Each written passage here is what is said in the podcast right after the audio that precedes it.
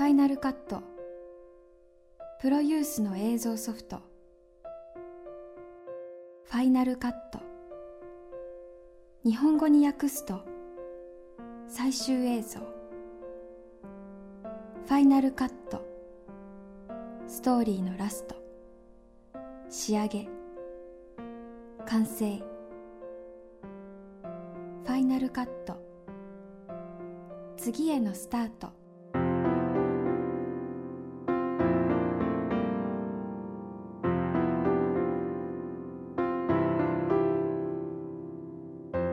ネットから発信するファイナルカット。今回のキーワードはプロデューサー。ご登場いただくのはテレビドラマ映画においてプロデューサーを務める伊藤正明さん。これからの3回にわたってテレビドラマ映画の違いについてお話を伺います。えー名前は伊藤正明、えー主に今は映画のプロデューサーやってますけれども約20年ですかね。映画テレビドラマ、えーそれからまあ V シネマなんかをプロデュースしてます。大体合わせると150本ぐらいになるのかな、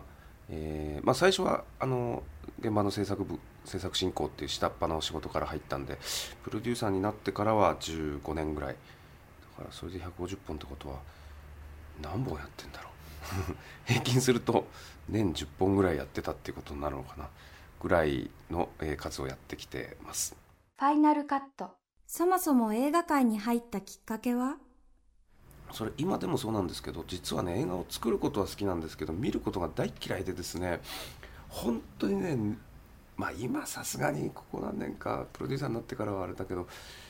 見てると寝ちゃうんですよね。本当にね見るの嫌いでねむしろだから作るのが好きで好きで、ね、だから現場主義みたいな現場にいたいなと思うんですけどね。あのもう本当つまらない入り口ですけど原点は高校の文化祭ですね。高校生の時に友達と8ミリカメラを、まあ、たまたまうちにあの8ミリカメラがあってですね高校生の時に友達と文化祭で映画を作った。それが面白さの原点でですね。でまあ、なんて言うんだろうこうどっかで僕はやっぱアウトローみたいなことに惹かれるとこがあってみんなこう大学へ行ったんですけども大学へ行くのがすごく嫌でねあの当時もうバブルですよ真っ最中。あの大学生になるとみんなあのセンス持ってあのディスコ行って踊ってるっていうぐらいのイメージの頃で大学行ってそんななディスコ行って踊ったりスキーに連れてってもらったりしててもなっていうような時代なんでなんかこう大学へ行くってことに抵抗感があってですね。それで、まあ、たまたまなんか毎日文化祭やってるような映画の学校があるよって言われて行ったのが、まあ、今でいう日本映画学校ですね。当時その横浜放送映画専門学院という今村翔平監督がねやってた学校ですけどもそこへ行ってでもあの現場でバイト呼んでるこの現場でバイト呼んでるなんて言われてですね、まあ、授業もやりましたけどもそのまんま現場にアルバイトで行ってそのまま今に至るみたいなことなんですね。えーっとね最初はね僕ね脚本家になりたかったんですよ。で高校出てその学校行ったりした時も最初は脚本を勉強してて、えーまあ、ちょっと古いですけど山之内久さんとか池畑俊作さんとかっていう先生についてですねやってたんですがその脚本のそういう学校行ってたら別なんですけどこう映画の学校行っちゃったもんですから他のゼミはこうみんな演出コースとかねそういうところはこう実習をやってるわけですね。脚本のコースの僕らは日がな1日限ってるんですよ。そのね19歳ぐらいのね僕はねそれがたまらないわけですね。みんな楽しそうに現場に行ってるのに。そうするともうなんかこう抜け出してですね隣のクラスの実習の撮影に行ったりしてですねやっぱりこう現場がいいなってなってでそれでもやっぱり脚本家になりたいっていう夢は最初あったんで続けてたんですけどね。そのまあぶっちゃけた話そのできちゃった結婚で早く家庭を持つことになったわけですね。23歳の時にね。そう食わなきゃいけないじゃないですか。でこのシステムの中に脚本家助手っていう仕事はないけど制作助手という仕事はあるわけですね。でそこへ行けばあの下っ端でこう弁当を運んだりお茶作ったり車止めたりなんかわさわさ働いてるとまあ一月働くと25万とか30万とかもらえるわけですよ。でこれがないと僕が生きてくれる生きていかない前にそのかみさんと子供どうすんだみたいなことがあってですね。もうだからそれは理屈じゃなくてもうそっちへ行かざるを得なくなったっていうですね。でまあその下っ端の仕事っていうのは本当毎日2時間3時間ぐらいしか寝れない暮らしが休みなしで続きますからとても脚本勉強してるっていう余裕もないしっていうようなことがずるずるずるずるいっちゃったっていう感じですかね。ただただそれでもやっぱり、まあ、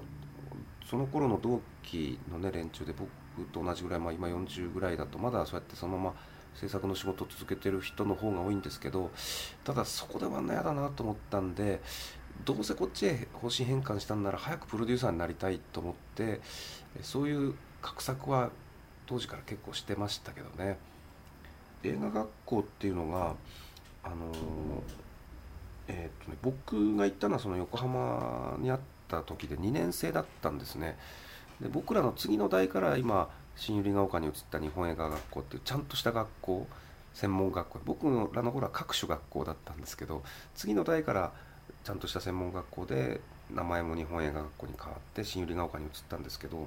ちょうどだから僕らはざ狭間なんですね。で2年間で1回僕ら卒業したんだけど希望者だけこう日本映画学校の3年生に編入したんですよ。でそれがまああの15人ぐらい残って、えー、あの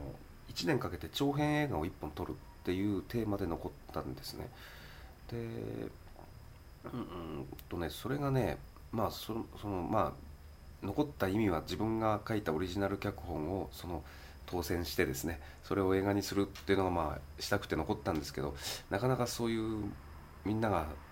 それだねっていうものは書けなくてですねで結局まあ先輩が在学中に残した脚本を映画化するってことになったんですけどそうなった時にじゃあ脚本書かないんだったら脚本コースから来た僕は何にもやることがないわけですね。でまあ他はもう撮影コースから来たやつとか録音コースから来たやつとかってみんなまあそのやることが決まってるんででまあ僕はじゃあ僕はプロデューサーをやるよと言ってもう一人の友達と2人でプロデューサーをやったんですよ。まあ、それがあの「バナナシュート裁判」っていう映画なんですけどこれがね案外うまくできてですねで当時のヘラルド・エースの原正人社長が見てくださって買ってくださってねでベルリン映画祭のヤングフォーラムなんかも持ってってくれたりで中野武蔵野ホールでその後公開してでビデオも東宝ビデオから出してもらったりね、フジテレビであの深夜でしたけどテレビ放映もしてくれたりみたいな一応本当の映画みたいな感じで世に出してもらってですね。でまあそれがまあ割合見てる人は見ててくれてでそこには僕の名前がプロデューサーとしてクレジットされてるわけですね。でそんなこともあってだからその後まあ制作部の仕事はまあ何年もやったんだけどどっかでそのインディペンデントのプロデューサーとしての僕っていうことで声をかけてくれる人がその映画のおかげであったってこともあるんですね。だからまあ全く何も手がかりなしに画策するというよりは食うための仕事をしたらちょっとその間半月そっちのプロデューサーとしてちょっと認知してくれる人のとこ行ってちょっとちょっかい出してみたりみたいなそういうことはまあしやすい環境に20代前半の頃にあったっていうことではあるんですけどね。まあそれは何にもなかったらね多分弁当運んでるだけだったらギャラいらないからプロデューサーしてくれって言ってもまあそうはいかないかったと思うんですけどそんな小さな実績でもちょっとあったのがまあだから出だしとしてはありがたかった入り口なのかなと思いますね。次回ファイナルカットの配信は10月1日詳しくは番組ホームページをチェックしてください。